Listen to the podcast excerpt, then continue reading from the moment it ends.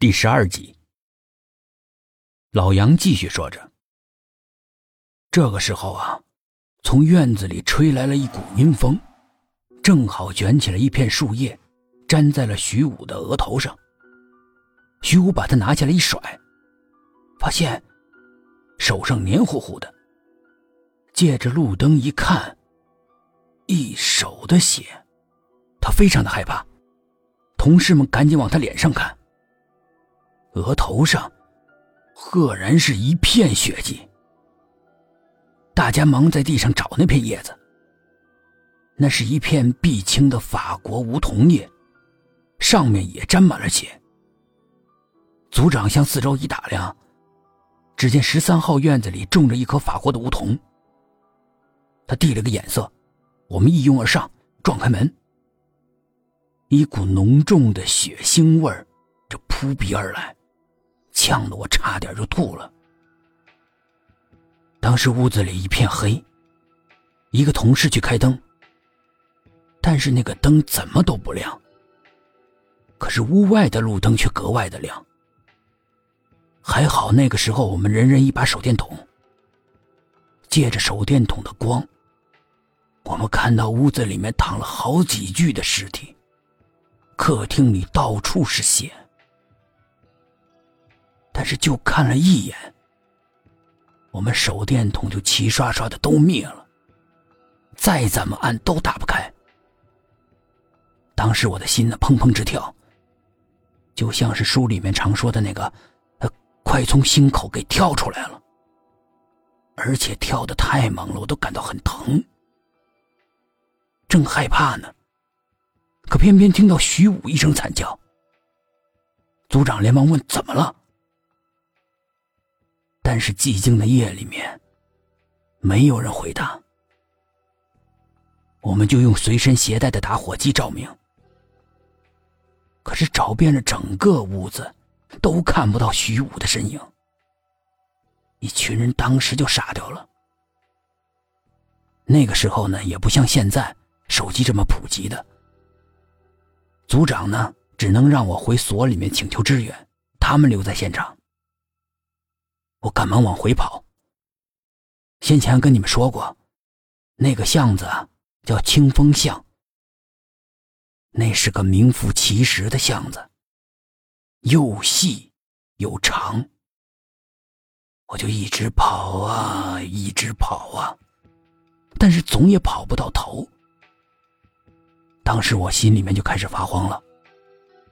我去敲一家的门，可那家的人。像睡死了一样，毫无反应。我是又惊又怕，坐在地上想休息休息再走。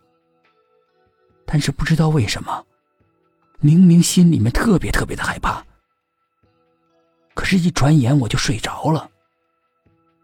天亮的时候，我是被一个早起的清洁工给叫醒的。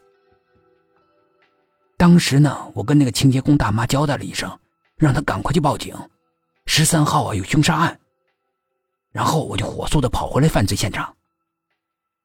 可是当我推开门，看到的却是让我终生难忘的一幕。房子里面什么都没有，组长、组员通通都不见了，尸体血迹也是无影无踪的。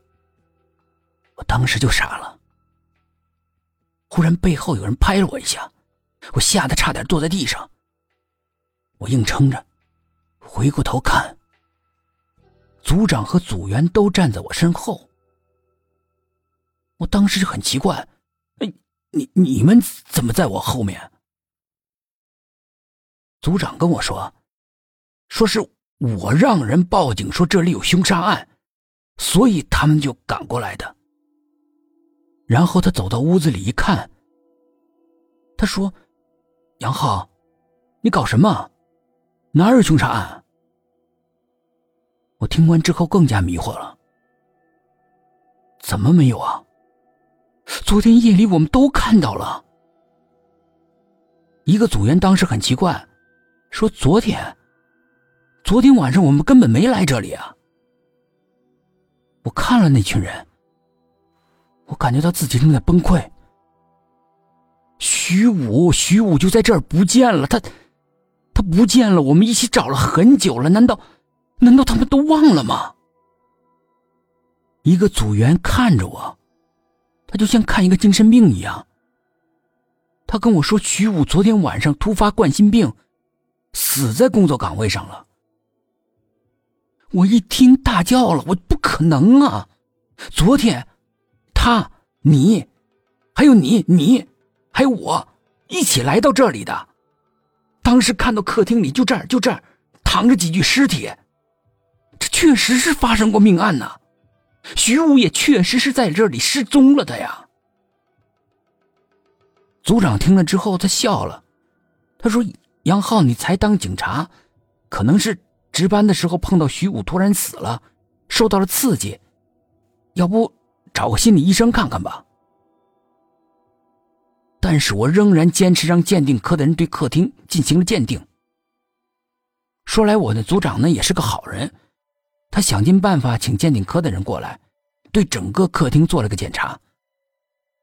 那里别说是人的血迹了，就连动物的血都没有。